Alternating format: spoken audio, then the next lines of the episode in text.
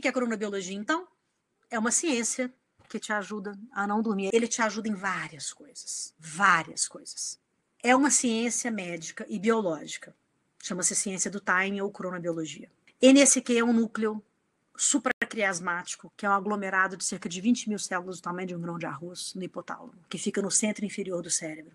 Esse é o nosso Big Bang. Relógio biológico perfeito, ele controla o aumento e a diminuição de nossa temperatura corporal e regula nossos hormônios e ajuda a acordar e a dormir. Ele faz uma rotação de 24 horas e 11 minutos, um pouco mais que a Terra. Gente, pensa bem, olha o relógio que a gente tem, tá? O nosso relógio biológico, ele utiliza as deixas sociais e sinais do ambiente, como turnos de trabalho, nascer e pôr do sol, para fazer ajustes necessários que colocam o tempo interno e externo em sincronia. E esse processo, processo chama-se arrastamento ou entrainment. Agora segura. Variações do humor, tomadas de decisão erradas, como os outros nos percebem. Tudo isso tem influência do nosso relógio biológico.